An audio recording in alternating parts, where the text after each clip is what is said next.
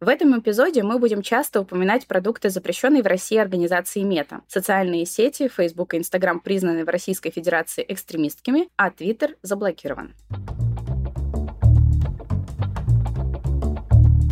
Представьте, вы активный пользователь интернета в середине нулевых. На тот момент уже долгое время самой популярной социальной сетью была MySpace с тремя сотнями миллионов зарегистрированных человек. Этот сайт героически держался, что называется, до конца, ведь ему на хвост наступал новый, стремительно набирающий популярность Facebook.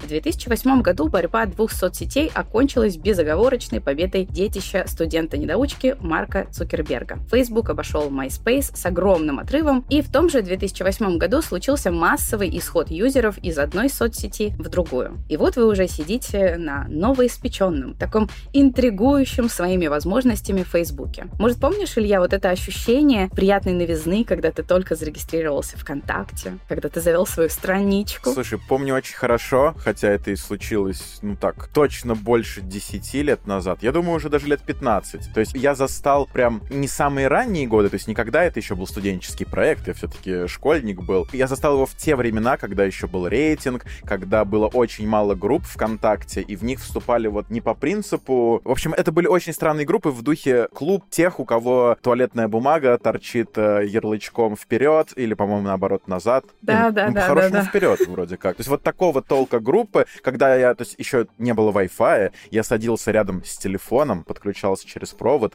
тем самым занимая телефонную линию. И вот посидеть полчасика в школе ВКонтакте, где тебе там на стену друг присылает какую-нибудь флеш-игру или рэпер, который тогда там тоже активно регистрировались, рэпер тебе рисует автограф на стене.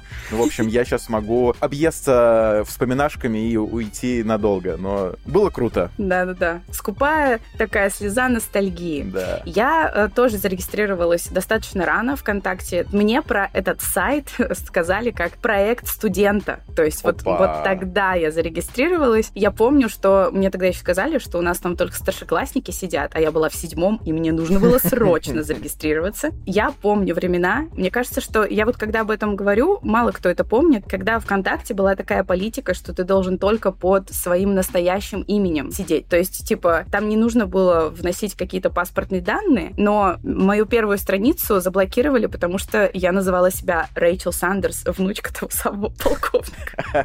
Old school, я надеюсь, у всех свело. Представляем себе хорошо эти ощущения от свежеиспеченной странички в какой-то новой интересной социальной сети. В общем, представьте себе тогда и следующую картину. Ты сидишь, ничего не подозревая, на своей страничке в Фейсбуке, и вдруг тебе приходит сообщение от твоего давнего друга, которого ты нашел здесь же, в Фейсбуке. «Привет», — пишет он. «Слушай, а это не ты случайно на этом видео?»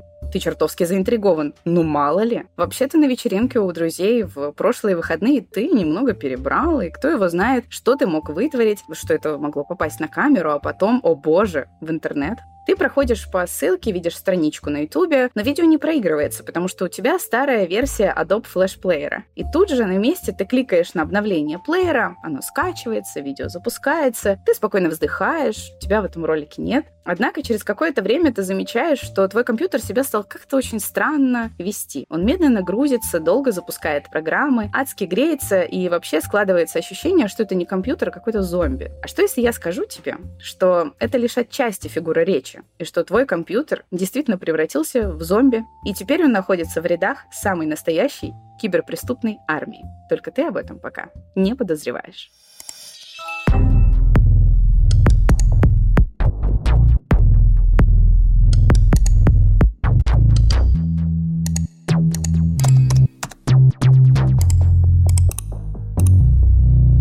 Привет! Вы слушаете подкаст на Клик Лебеду о том, как люди совершают преступления, не выходя из своих комнат. Компьютерные технологии позволяют им похищать данные кредитных карт, обваливать биржи криптовалют, вымогать деньги, выкладывать в сеть интимные фото звезд и сводить с ума вашу кофеварку или пылесос. Меня зовут Маруся Черничкина. Я true crime блогер и ведущая этого подкаста. А меня зовут Илья Рябов. Я сценарист, креатор и тоже ведущий этого подкаста. Каждую неделю мы с Марусей рассказываем о самых громких киберпреступлениях компьютерной эры. А чтобы не быть голословным, условными и чуть лучше понимать технический контекст наших историй, мы приглашаем экспертов по кибербезопасности. В этом выпуске я расскажу тебе, Илья, и слушателям про то, как один единственный человек может управлять целой электронной армией, кто украл Рождество американских геймеров и как можно устроить DDoS-атаку в реальном, аналоговом мире без малейших навыков кодинга. Звучит как синопсис серии Южного парка пока что. Я, я заинтригован. Социальные сети 15 лет назад совсем не то же самое, что сегодня. Они уже прочно входили в повседневную жизнь людей, но все же были своего рода новшеством, особенно Facebook. Вокруг него витал такой ореол новизны, технологий, и пользователи с большим доверием относились ко всему, что там происходит, чем сейчас. Да и, пожалуй, вообще, в принципе, они с большим доверием относились ко всему, что происходит в интернете. Поэтому у юзеров не возникало никаких подозрений, когда недавно добавленный друг присылал ссылку на видео с подписью «Ты выглядишь потрясающе на этом видео» или «Вас видели на нашей секретной камере». Как раз вспомнил, что мне такие сообщения тоже приходили, но вот что называется интернет до таргетированной рекламы и там тем более таргетированного спама, потому что вот да. я, будучи там пяти-шестиклассником, когда мне приходили такие сообщения там, о, видел твое видео со вчерашней тусовки, я никуда не выходящий в седьмом классе дома, делающий уроки, ну, просто смеялся над такими сообщениями, они слишком э, в лоб э, порно содержащими какими-то извращенными были, и понятно было, что я просто на такое не переходил, думаю, как и многие школьники тех лет. Ну вот я тоже была школьницей. Ну, я переходила. Опа! И я уже, как бы, у меня есть прям реально, как будто бы я чувствую, что я была замешана в этой истории. Потому что мне тоже приходили такие сообщения, и тогда я не знала, как отделять как бы спам от действительно сообщений друзей, mm-hmm. потому что мы действительно часто перекидывались какими-то видосами. И я не знаю про всякие подозрительные ссылки, по всем им переходила. И что я придумала? Собственно, отчасти вот такие вот спам-рассылки повлияли на появление моего псевдонима, потому что Марусей меня никто в жизни вообще не называл никогда. И мне нужно было выбрать форму имени, которую никто не использует, потому что, понятно, меня все просто Машей называли. И Марусей я назвалась исключительно для того, чтобы оберегать себя от таких спам-рассылок. Блин, это вообще очень классный совет, вот использовать э, левые или непопулярные формы имени вот для отслеживания там даже последствий. То есть вот сейчас у нас эпоха сливов, и ты можешь даже по тому имени, где ты указал, понять теоретически, фактически, где утекли твои данные, там, на каком сайте. То есть я, например, заказываю воду, и у меня там этот, имя, фамилия, отчество, что-то веселый водовоз Водовозович. Вот, и я, то, я пару раз вот ловил, что ага, а значит, у, у них что-то протекло. Да-да-да, это действительно очень хорошая тактика, но сейчас нам как бы всем очевидно, что если друг просит в соцсетях перевести ему деньги, надо этому другу сначала позвонить, узнать, все ли в порядке. Но социнженерия — это же не единственное слабое место у социальных сетей даже в наше время. Давай узнаем, какие уязвимости могут эксплуатировать в соцсетях злоумышленники у нашего сегодняшнего эксперта Павла Таратынова, руководителя отдела анализа киберугроз ВК. Скорее речь идет о заражении клиентов, заражении пользовательских машин, а пользователей соцсетей. И здесь речь идет не об уязвимостях соцсетей как таковых, а о том, что пользователи не соблюдают элементарную цифровую гигиену, то есть открывают непонятные ссылки от неизвестных людей, либо даже от э, своих контактов, но по сообщению видно, что ссылка и сообщение выглядят странно, все равно не открывают, не устанавливают обновления на свои операционные системы, не пользуются антивирусом, вирусами, с обновленными базами данных, да, сигнатур. То есть больше речь идет все-таки о том, что пользователь выполняет определенные действия, которые впоследствии ведут к заражению. А дальше уже соцсети пытаются, понимая этот момент, соцсети, конечно, внедряют определенные механизмы, чтобы бороться вот с распространением таких вещей. Но изначально, если пользователь ну, устанавливает себе на компьютер какой-то вредонос, самостоятельно кликает, что да, хочу установить и согласен с, с рисками, переходит по каким-то ссылкам. Но тут э, со стороны соцсетей можно, конечно, что-то пытаться делать, но пользователь все равно, машина пользователя все равно будет заражена. Поэтому здесь все верно. Соцсети учатся на каких-то таких вот вещах, на атаках и тому подобных. Тот же Facebook тоже внедрял определенные механизмы URL-фильтрации, капча, да, для того, чтобы пользователь подтвердил, что он не бот и так далее. Вот та картинка, которую я нарисовала тебе в начале выпуска, это на самом деле начало более крупной истории, как ты наверняка догадываешься. Давай к ней вернемся и приглядимся внимательнее, что происходило в 2008-2009 годах. Пользователь открывал ссылку, чтобы убедиться в отсутствии на себя видеокомпромата, ну или просто из любопытства, а затем щелкал на я рисую сейчас воздушные кавычки, типа загрузчик Adobe Flash Player. В этот момент на его девственно чистый компьютер проникал вирус червь. Блин, слушай, а вот ты помнишь, э, может быть, э, борьбу священную практически Стива Джобса и компании Apple, собственно, с Adobe Flash Player? Я вот только сейчас понял, а что если Стив Джобс просто как-то раз попался, да, это открыл видео, а. э, где ему тоже видел тебя на секретной вечеринке на острове Эпштейна, например. А. Вот, и он такой, блин, блин, блин, и все. И вирус червь проник. Ну, а, собственно, что такое вирусы черви, по-моему, мы в одном из прошлых выпусков разбирали. Да, про вирусы черви мы уже говорили, но давайте вкратце я напомню. Это такие вредоносные программы, которые распространяются самостоятельно, заражая устройство незаметно и массово. В чем же было отличие этого нашего червя? В том, что при заражении этот вирус делал из устройства жертвы настоящего зомби. Он подключал его к так называемой сети ботнетов. Ба-ба-ба-бам! Знакомься с главными героями нашего сегодняшнего расследования исследования ботнетами. Что такое ботнет, по сути? Это сеть из зараженных компьютеров, которая управляется централизованно с так называемых э, командных серверов. Они еще называются CNC сервера от э, английского Command and Control. Такая сеть позволяет э, злоумышленнику централизованно отдавать команды этим зараженным компьютерам и заставлять их делать то или иное действие, нужное злоумышленнику. Это может быть DDoS-атака, это может быть рассылка спама, это может быть майнинг э, криптовалют. Есть более экзотичные варианты, когда создатель ботнета предоставляет свой ботнет другим злоумышленникам как сервис в аренду, либо предоставляет э, доступ для других ботнетов. Ну, вот так это развивается исторически. Плюс ботнеты сейчас, многие продвинутые ботнеты предлагаются как сервис. То есть, ну, точно так же, как вы по подписке покупаете музыку, кино, точно так же злоумышленники друг другу продают подписку на хороший качественный ботнет с обновлениями, с техподдержкой и тому подобными вещами. Вариантов заработка на ботнете может быть очень много. Самые, самые явные, самые понятные — это DDoS-атаки, когда продают услуги по DDoS-атакам с помощью ботнетов. Это рассылка спама, это продажа краденных данных, которые ботнет крадет с пользовательских зараженных машин. Их достаточно сложно победить как раз за счет вот такой массовости, за счет э, того, что командные сервера распределены, они все время усложняют э, схемы управления, схемы сокрытия и обхода средств защиты, поэтому очень долго живущие компании получаются у злоумышленников.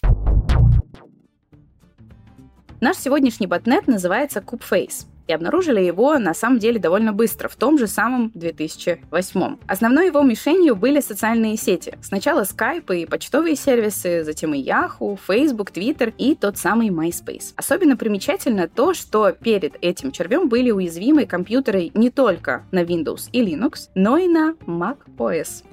Теория про Джобса становится все более реальной.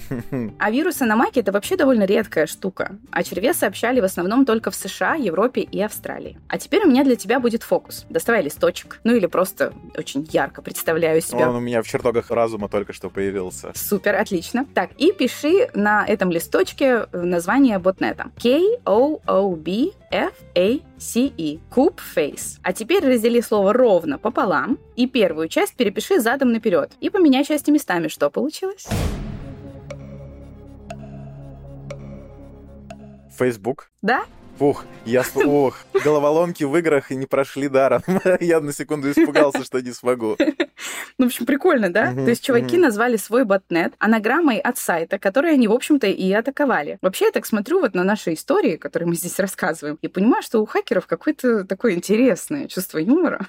Такое, в общем, постмодернистское чувство юмора. Вот прям в самом своем лучшем понимании этого слова. Прям любят вот эти вот хакеры всякие цепкие названия, любят подтрунивать своих жертв вообще всячески там. Поначалу Кубфейс использовал несколько фейковых аккаунтов, созданных вручную, и с них он рассылал сообщения с зараженными ссылками. Но создавать целую армию вручную — это долго, поэтому ему нужно было заражать все больше новых юнитов автоматически, и для этого нужно было больше фейковых аккаунтов. Однако при регистрации новой странички соцсеть просит пройти, сейчас держись, полностью автоматизированный публичный тест Тьюринга для различия компьютеров и людей. Фух, я это выговорила. Ну или по-простому капчу. Так вот, как боту обойти капчу? Вот как ты думаешь? Слушай, вопрос хороший, но я предположу, что капчу тех лет обходилось довольно просто и достаточно было какого-то специализированного софта, который просто обходил эти элементарные тесты. Вообще, да, для этого можно использовать какой-то специальный, довольно простецкий софт, но CubeFace нашел более интересное решение. При регистрации он заполнял странички рандомно сгенерированной информацией. Имя, возраст, аватарка, любимые книги, увлечения. А затем сайт запрашивал капчу, но бот пересылал ее на компьютер, внимание, который уже находится в зараженной сети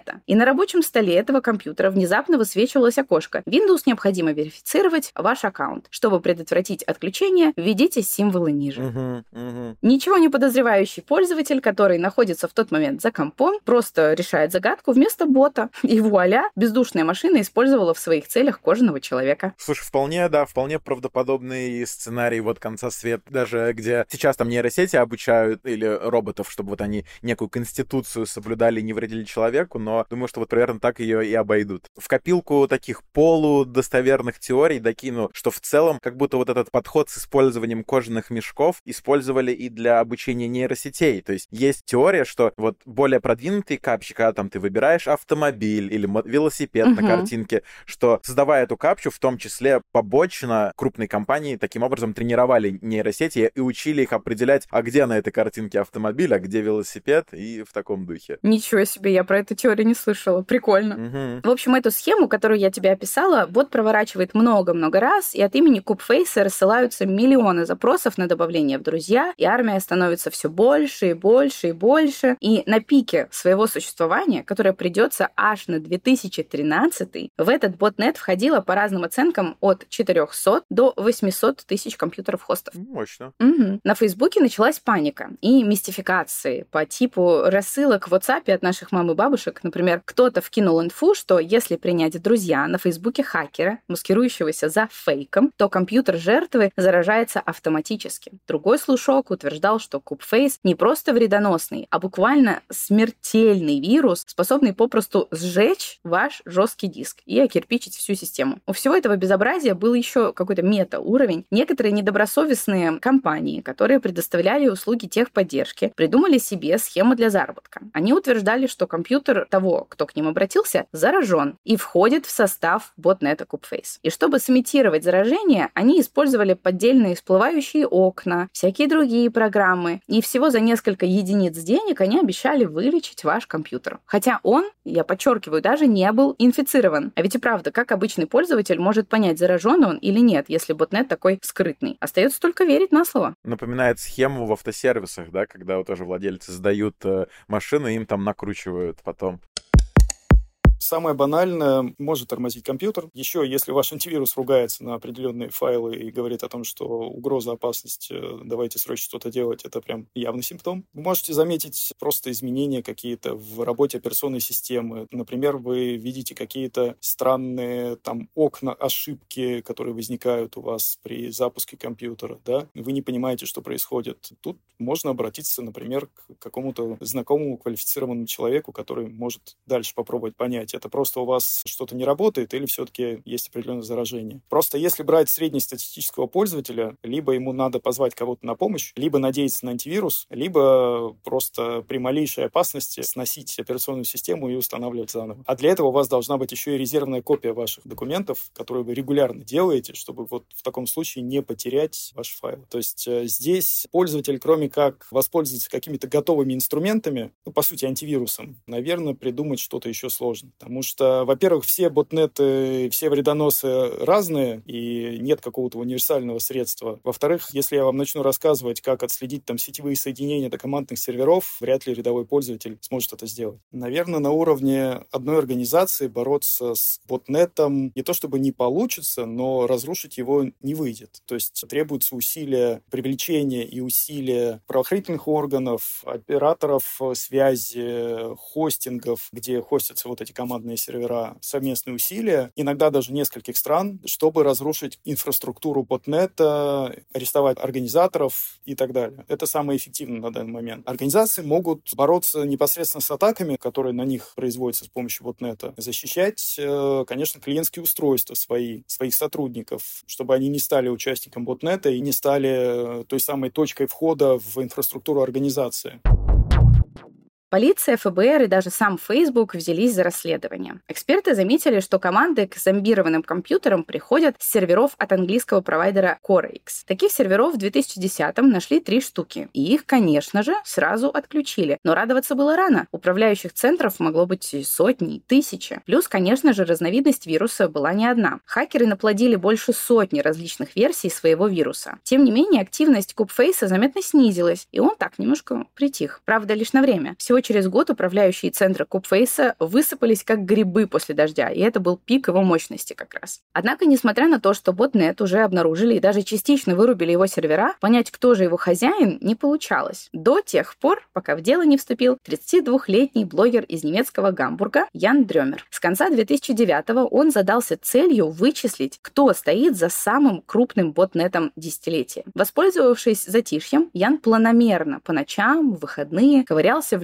любых открытых источниках и доступных файлах. Не буду сейчас вдаваться в технические детали, объяснять, что такое HTTP клиент, Apache, что Дрёмер отжал там буквально один бегунок, чтобы посмотреть на метаданные файлов, которые приходили на зомби-компьютеры с управляющих центров и обратно. Так или иначе, в руках у Яна оказались ежедневные сводки по статистике работы Кубфейса, внутри которых был IP-адрес. Он был запрограммирован на то, чтобы ежедневно высылать информацию с обновлениями, внимание, на 5 мобильных номеров. И все они начинались с телефонного кода плюс 7. Ну, это могут быть и братушки из Казахстана. Вот давай, вот прежде чем мы тут... Э, плюс 7 еще ничего не ладно, значит. Ладно, Слушай дальше. Создатели Кубфейса совершили ошеломительную вообще ошибку, просто фантастически дурацкую. Как ты думаешь, какую? Ну, может быть, использовали какие-нибудь ненадежные сервисы подмены номеров, что-нибудь в таком духе. Ой, круче.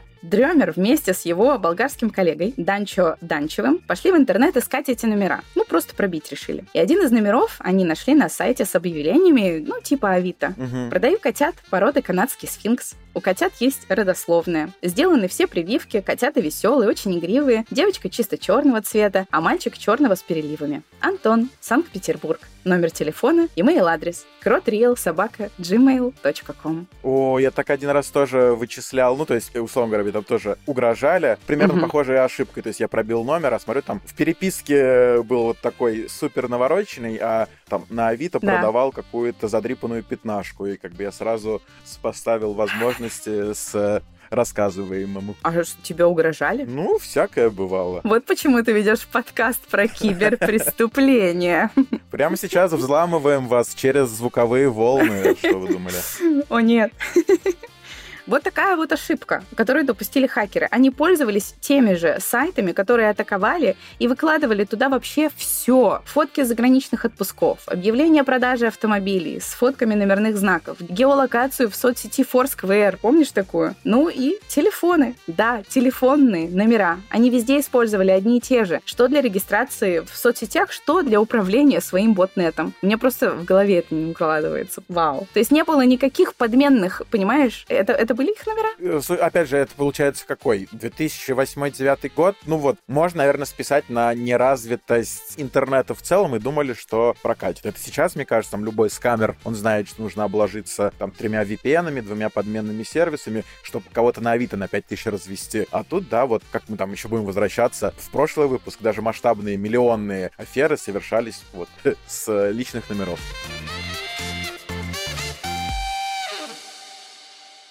Пятеро ребят, которые создали Koobface, все они, кстати, жили в Санкт-Петербурге, они называют себя Алибаба и Четыре разбойника. И зовут их Антон Коротченко, тот самый Krotreal, Роман Котурбач, PoMuc, Святослав Полищук, Свят или PsychoMan, как тоже он себя называл, Александр Колтышев, Дискета, и Станислав Авдейко, Светодиод или LeDed. Последнему приписывают лидерство в группировке, хотя, может быть, лишь потому, что он лет на 10 старше остальных мужчин, поэтому и LeDed. За год работы своего детища эти ребята заработали около 2 миллионов долларов. Слушай, скромно, опять же, вспоминая прошлых кибербизнесменов из прошлого эпизода, так, вполне себе могли бы чем-то на ну чем-то да. честном так подняться. Да, да. Всю собранную информацию о мошенниках, включая имена, адреса, телефоны и даже фотки из поездки в Баден-Баден, Дремер и Данчев принесли в Facebook и передали немецким и американским полицейским. Однако ФБР почему-то попросили блогеров пока придержать эту информацию и никому ее не разглашать в течение двух лет. Почему? Неизвестно. Они, может, знаешь, они копили фактуру, чтобы потом продать это на Netflix, э, и чтобы по это сняли сериал, что-нибудь такое. Реально, наверное. Через два года, в 2012-м, Facebook как платформа и Ян Дрёмер лично раскрыли прессе имена создателей того самого массового ботнета, распространяющегося через соцсети. Ну и какое наказание вообще понесли ли эти Али-Баба и четыре разбойника? Ой, Моя любимая часть. Абсолютно никакого они не понесли наказания. Вот такой парадокс. Российское посольство в Вашингтоне заявило, что у них нет информации о группе мошенников из Санкт-Петербурга. И представители американских властей в связи с этим делом к ним не обращались. А сами американцы не смогли дотянуться до Петербурга и арестовать злобных русских хакеров. В смысле? Ребята в Америке же есть свой Санкт-Петербург. Что им мешало? Они просто перепутали. Ребята все на свободе, представляешь? Они продолжают жить свою лучшую жизнь. Я даже даже нашла страничку ВК того самого Антона Караченко. И выглядит он таким прекрасным мужчиной в свои 40 лет, вовсю путешествует, судя по всему, с семьей по Восточной Азии, купается в море, фоткается в лифте. О, ништяк. Ой, у него еще прекрасный такой статус ВКонтакте висит. Белая полоса в жизни человека начинается, когда ты начинаешь ее нюхать, что-то такое. Mm, ну, он точно живет лучшую жизнь. Мне кажется, он был бы таким популярным тиктокером. Как говорили в Москве, слезам не верят, после 40 э, жизнь только начинается. Вот, и он яркое тому подтверждение. Да. В отличие от него, другие члены банды Алибаба и четверо разбойников либо позакрывали, либо почистили свои странички. И после раскрытия их имен в 2012-м сервера Купфейса резко ушли в офлайн и с тех пор не подавали признаков жизни. Однако дремлющая сеть зомбированных компьютеров, которые еще не очистились от вируса, до сих пор покорно ждет команды своих хозяев. Я получала эти ссылки, и я помню прекрасно все вот эти сообщения про обновление Adobe Flash Player. Угу. И я вполне возможно была атакована, понимаешь? Я чувствую себя абсолютно связанной с этой историей, потому что я даже как будто бы помню все вот эти вот моменты. Конечно, может быть, это все ну, какие-то ложные воспоминания, но, Антон, ответьте,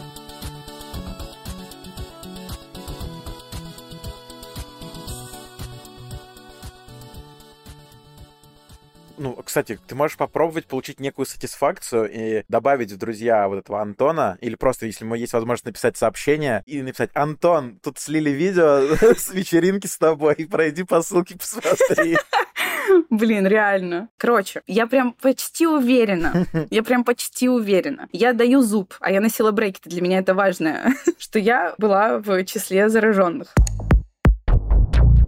Илья, а ты смотрел вообще фильм про Гринча, который украл Рождество? Ну, прям вот, знаешь, осознанно сесть, включить, посмотреть от начала до конца такого не было, но я знаю сюжет фильма, знаю вот прикол, то есть персонаж Гринча мне э, знаком. А как ты вообще думаешь, вот так, если переложить э, всю эту сказку на реальные события, можно ли украсть Рождество? Ну, я думаю, только американское. Российское Рождество попробую укради у нашей православной церкви, так что на самом деле у тебя можно украсть праздник. И особенно это можно сделать, если ты фанат видеоигр. Представь, наступает 25 декабря 2014 года. Ты уже распланировал, как и во что будешь играть на каникулах, как тебе приедут друзья или родственники, вы уютненько так проведете время. Но вот вокруг шарики-фонарики, а твоя приставка при попытке подключиться к серверам PlayStation и Xbox выдает сплошные ошибки. Или попросту намертво виснет. Я что, снова в 2022 году, что ли, оказался. Кошмар.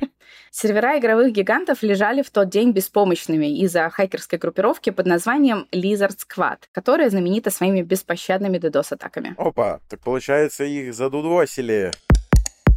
Если сильно не углубляться в технические дебри, то DDoS-атака, распределенная DDoS-атака, DDoS, Distributed, да, это атака, когда множество, множество клиентов создают поток данных, создают поток запросов к сервису, который он не может обработать, вследствие чего он падает. Типов есть разное количество, разное множество типов. Обычно самые опасные являются те, которые в ответ на тот или иной запрос на сторонний сервис заставляют его генерить гораздо больший объем данных в ответ, и этот обратный трафик направляется не к тому, кто сделал запрос на зараженной машине, да, он направляется на тот сервис, на который производится атака. Такие так называемые amplification атаки когда умножается, то есть вы отправили, допустим, x данных, а в ответ присылается 10x, и вот эти 10x идут на атакуемый сервис. Для чего это делается? В общем-то, многие бизнесы, организации, да вся наша, по сути, жизнь, она завязана на онлайн-сервисы. И если сервис недоступен, то это несет в первую очередь финансовый ущерб, в некоторых случаях репутационный ущерб может быть даже больше, чем финансовый прямой ущерб, да, это может быть косвенный, но тем не менее репутационный ущерб в некоторых случаях может быть серьезнее для организации. А в некоторых случаях это может быть прерывание работы какой-то критической системы для города, страны, государства. Ущерб понятен, да? Для чего это производится, понятно. Заказчики могут быть самые разные. От э, конкурентов до каких-то активистов, которые просто за идею, например, борются определенную, вплоть до каких-то, например, ну, более серьезных там игроков, привязанных к каким-то политическим событиям и тому подобным вещам. Помнишь, в одном из прошлых выпусков ты рассказывал мне про умные дома? Помню, да, было дело. Я, когда готовилась к этому выпуску, нашла нечто прекрасное. Как нашла, сразу тебя вспомнила и прямо улыбнула. Оказывается, устройства и системы умных домов тоже могут пополнять ряды армии ботнетов. Их, на самом деле, архитекторы ботнетов любят особенно нежно, потому что таких устройств много, и они относительно простые для взлома. И как мы уже выяснили в выпуске про интернет вещей, ты можешь вломиться один раз, а получить сразу кучу устройств одним махом успехом. И целый легион зомбированных кофеварок, роутеров, термостатов, как вы помните, у меня с ними личные счеты, отправляется на какой-нибудь сайт по приказу своего киберпастыря на шапкозакидывательную миссию. Есть, кстати, всякие красивые визуализации DOS-атак, прям видосики с цветными лучиками. Я еще нашла пару сервисов, которые отслеживают кибератаки в общем и DDoS в частности, прям в режиме онлайн. Не знаю, насколько мультикам на этих сайтах можно доверять, но выглядит и правда красиво. Хочу тут еще провести от себя такую забавную аналогию. Как ты думаешь, можно ли устроить DDoS-атаку не в сети, а в реальном мире? Не совсем понимаю, но если этот реальный мир вокруг тебя обставлен гаджетами, то я думаю, да, вполне. На самом деле я даже немножечко про другое. Вот прям про реальную такую, ну, аналогию с DDoS-атакой в реальном мире. Вот Допустим, ты владелец супермаркета, и у тебя есть конкурент. И твоя задача не допустить, чтобы он получил прибыль. Ты нанимаешь пару сотен человек, в скобках ботов в ботнете, и отправляешь их в супермаркет конкурента, чтобы они все резко встали в гигантскую очередь. Новые неподкупленные посетители видят, что здесь очередь в кассу торчит аж из дверей и уходят к тебе. Готово. Такая DDoS-атака на конкурента в режиме реального времени. Что-то похожее, кстати, было в одной из серий э, сериала «Кремниевая долина». Ну, там, конечно, тоже все в итоге было подвязано на IT-технологии, но там, да, ребята вытесняли своих конкурентов тем, что они прикинули, ну, что тот стартап, который они делают, там, по-моему, доставка пиццы или еще что-то, что они, как и многие стартапы, делают это поначалу там, себе в убыток, то есть там, типа, суммируя доставки, все какие-то там умные навороты, и они просто, скажем так, положили их бизнес, перегрузив их там объемом заказов. Так что не, не всегда высокие объемы — это хорошо. Да, да. Это такая очень хорошая, мне кажется, аналогия, которая позволяет понять, что из себя в принципе представляет DDoS-атака. Потому что они действительно вот отдаленно смахивают смахивают на это. Нужно закидать целевой сайт огромным потоком запросов, так, чтобы сайт просто перестал справляться и потерял работоспособность. Угу. Собственно, ты был прав, когда сказал, что Microsoft и Sony просто-напросто задудосили. Lizard Squad прям специализировались на игровых сервисах. 18 августа того же 2014 они совершили свою первую атаку. Положили игру League of Legends и Run Escape. В этот же день группировка впервые отписалась в Твиттере. 24 августа президент Sony Online Entertainment Джон Смедли сел на рейс авиа авиакомпании American Airlines из Далласа в Сан-Диего. Полет шел нормально, как вдруг на связь вышел командир корабля. Леди и джентльмены,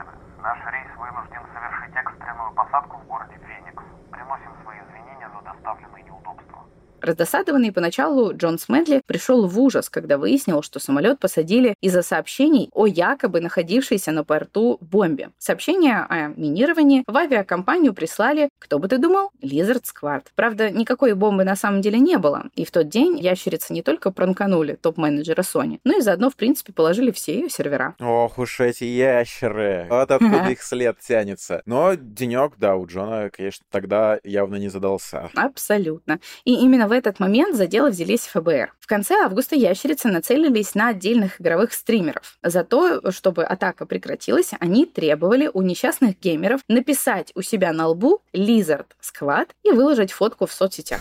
И один такой очень, видимо, стример, на которого легко можно было надавить, под ником Макс Моэфоя, он не выдержал натиска и именно это и сделал. Можешь вот прямо сейчас зайти, найти эту фотку этого юноши с синей надписью на лбу. Ну или вот сейчас я тебе покажу. Вот.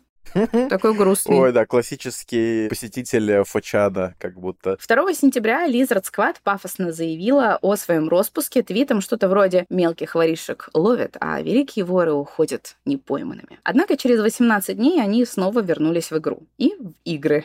Следующие несколько дней они терроризировали Call of Duty, Sims 4, Destiny и FIFA. Но это все цветочки. Ягодки начались, когда в начале декабря Lizard Squad пригрозили задудосить всю игровую индустрию на Рождество. И им это удалось. Прикинь, первые репетиции прошли успешно. Утром 25 декабря сеть Sony PlayStation и Xbox Live ушли в офлайн и лежали пару дней. Этому городу нужен был новый, настоящий супергерой. И он нашелся. И звали его Kim.com. Kim.com — это сейчас уже его официальное имя, но раньше его звали, конечно, иначе. Ким Шмидт. Он немецко-финский интернет-предприниматель, который построил бизнес на файлообменниках. И на момент DDoS-атаки от ящериц он как раз запустил свой новенький файлообменник. И в тот роковой декабрь он твитнул. Hey, Lizard Squad, я очень хочу поиграть в Destiny на своем Xbox. Я за это дам всей вашей команде безлимитные, премиальные, учетные записи в моем файлообменнике. Пойдет? И они согласились. Представляешь? В ответ Lizard Squad твитнули. Kim.com, спасибо за учетки. Ты — причина, по которой мы остановили атаку. Отличный сервис. Ну, выглядит, да, как э, некая промо-компания. И, вот, и причем не, не, не, не то файлообменников, не то Destiny. Не понимаю.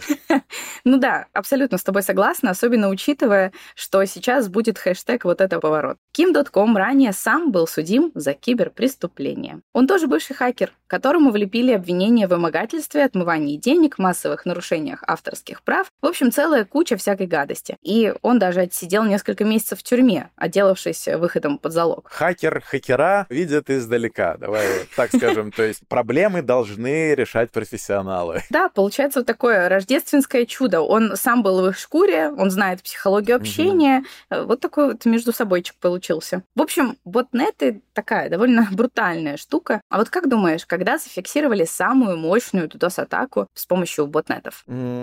нет вариантов, не готовился. Не ставьте два, я все выучу. Не ставлю. Пока карандашиком, Илья, ну, пожалуйста, исправься. Короче, совсем недавно ее зарегистрировали, всего год назад, 14 февраля. Представляешь, как символично. День святого угу. ботнета. 2023 года. Компания по кибербезу Cloudflare отчиталась, что предотвратила какую-то совсем сумасшедшую DDoS-атаку. Самая мощная волна этой атаки достигла, сейчас внимание, просто представьте себе эту цифру, 71 миллион запросов в секунду. Но DDoS продолжают развиваться и, скажем так, соревноваться в такой своей могучести. Поэтому я уверена, что мы скоро услышим про еще более мощные и объемные атаки. Вот такие две истории. Это я еще тебе не рассказала про первую американскую спецоперацию по вычислению и поимке хозяев ботнетов с прикольным названием «Операция «Жареный бот». А жареных ботов не хочешь? Точно, точно. И про первого хакера, обвиненного в управлении большим количеством ботнетов и продаже их услуг, за что его прозвали предводителем ботнетов. Не рассказала про самый массовый ботнет Мирай, где были задействованы практически 100% только устройства и системы интернета вещей. Ну, в общем, даже без вот этих вот историй, которые я упомянула, безусловно, сегодняшний рассказ очень, мне кажется, захватывающим. Но вообще в целом это опасно. Там вообще DDoS-атаки, то, что у тебя компьютер зомби становится, потому что это вредит и твоему софту, это нарушение конфиденциальности, это использование твоих ресурсов без твоего согласия. Но при этом некоторые утверждают, что не эта конкретная ситуация, но вообще в целом можно использовать вот эти DDoS-атаки в каких-то благородных целях. Как ты к этому относишься, скажи мне? Ну, все всегда зависит от контекста. То есть поэтому, вот, мне кажется, не стоит рассматривать DDoS-атаки просто в вакууме, что вот они либо хорошие, либо плохие. Это просто, ну, по сути, некоторый инструмент пиковой нагрузки. И, например, вот для определения пиковой нагрузки сервера, да, DDoS-атака, да, вот здесь такое просто слово, которое сразу что-то враждебное э, подразумевает, она бывает полезна. То есть, там, вернемся в ту же игровую тематику, когда проходят э, стресс-тесты серверов перед тем, как запуститься, их проводят в том числе для того, чтобы посмотреть, как будет вести себя сервер под нагрузкой. И да, это делается там, ну, игроками э, какими-то, но если игроков недостаточно, то да, искусственно наваливают ботов, вот, и просто посмотреть, как оно будет работать. Когда это пытаются подать как э, какое-то заявление, ну, я редко это понимаю. То есть, опять же, если вспомнить прошлый или даже больше позапрошлый год, когда постоянно там э, дудосили сайты политических деятелей или еще чего-то. То есть, по сути, сам сайт какого-нибудь президента или там пресс-секретаря — это же просто доска объявлений. То есть она, на ней не завязана реальная работа какая-то. И когда ее положат на часик, ну, вы там создадите некий гемор сисадмину, который, у которого мог быть обычный скучный день, а тут ему, ой, нужно сервак поднять. Вот вы там заставили его поработать. Но в целом-то это даже не три буквы на заборе написать, потому что там их нужно будет вот отправить человека с красочкой, чтобы он замазал. Тут подняли, ну там, усилили защиту и все. Поэтому такие вот благородные атаки, мне кажется, это, ну, чем-то инфантильным и таким ребячеством. Вот чем бы дитя не тешилось, лишь бы не создавало реальные проблемы. А они, конечно, то есть это могут быть уже там и воровство персональных данных, и вот как да. раз-таки, когда ты мешаешь... Одно дело положить сайт пресс-секретаря, другое положить сайт какой-нибудь больницы, которая принимает вот заявки через э, сайт, только через сайт. Опять же, вспомни, у нас был выпуск, где работы больниц встали. Да, вот, да, я тоже хотела сказать. Вот, то есть все всегда нужно рассматривать вот в контексте конкретной ситуации, как бы это сложно не было. Да, мне кажется, что ты очень здорово подчеркнул, что могут быть непредвиденные последствия у этого всего. То есть даже если там мы не говорим про какую-то этическую составляющую, последствия могут быть непредсказуемыми и может привести к серьезным проблемам, включая нарушение работы важных сервисов, потерю работы, не знаю, слив данных. Про это тоже не стоит забывать. Но в целом, что хорошего мы можем вынести? Не что хорошего. В целом, что мы можем, какие уроки извлечь из э, вот этой атаки Кубфейс? Да я думаю, все, ну, ладно, за всех точно не буду говорить, но часть интернет-населения, назовем это так, они стали образованнее. И вот как раз-таки, я думаю, что с таких атак первых, да, нелепых, глупых в духе, о, посмотри, что ты творил на этой вписке, с них да. и началось движение какой-то кибербезопасности, где люди стали понимать, что, ну, не каждая ссылка в интернете хорошая, интересная, а какая-то из них сулит тебе проблемы. Да, да, да, да, да, да. Мне кажется, что это самое важное, что там даже я, например, вынесла, это осторожность при переходе по ссылкам. Теперь я, особенно теперь имея какие-то площадки, да, в социальных сетях, я все время проверяю все ссылки, которые мне отправляют через там вирус Total. Это уже моя такая повседневная рутина. Ну и в целом, что еще мы можем подчеркнуть? Важно использовать надежный софт антивирусный. Хорошо бы держать руку на пульсе в плане каких-то там текущих угрозах, там, ну, в общем. Такое место для интеграции пропадает. Да, ну тут его не будет.